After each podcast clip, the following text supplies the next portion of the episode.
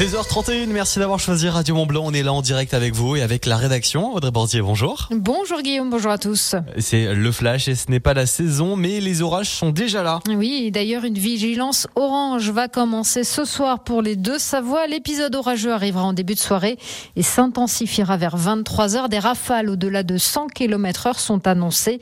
Toute sortie en montagne est à proscrire. Limiter les déplacements non nécessaires.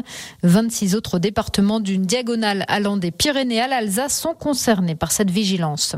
Les deux Savoie qui sont concernés par une autre alerte, cette fois concernant le risque de grippe aviaire. Deux volatiles positifs ont été retrouvés morts à Enfion-les-Bains près de Tonon et sur le lac de Paladru en Savoie. Les deux départements ont instauré une zone de contrôle temporaire. À l'intérieur, les élevages sont mis à l'abri et leur surveillance est renforcée.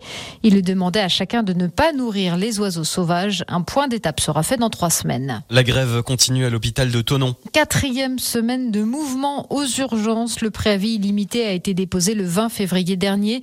En cause, le manque d'effectifs et les conditions de travail. Depuis la fin de l'année dernière, l'accès aux urgences est régulièrement restreint en raison du manque de personnel.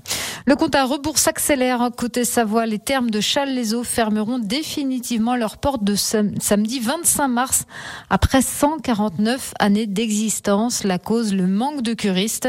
À peine 540 l'année dernière contre près de 2000 il y a 10 ans. Cette fermeture historique est un coup dur pour la commune et les 5 salariés en CDI, sans oublier les saisonniers. Le challenge mobilité revient dans la communauté de communes Faucigny-Glières pour la quatrième année. Que vous soyez habitant du territoire ou que vous y travaillez, vous êtes invité à laisser votre voiture au garage pendant un mois du 28 mars au 29 avril. Vous bénéficierez d'un abonnement gratuit au réseau Proximity et Proxyvélo. Il est déjà possible de vous inscrire sur le site de l'intercommunalité. Bientôt la fin de la saison pour les athlètes des sports d'hiver. Et la distribution des globes de cristal, petits et grands, ne va pas tarder. En biathlon, l'équipe féminine française a remporté hier le petit globe du relais grâce à une deuxième place décrochée en Suède. Pour l'instant, Julia Simon est toujours leader du classement général. En revanche, en snowboard cross, Chloé Trespech a perdu son maillot jaune ce week-end à Sierra Nevada en Espagne.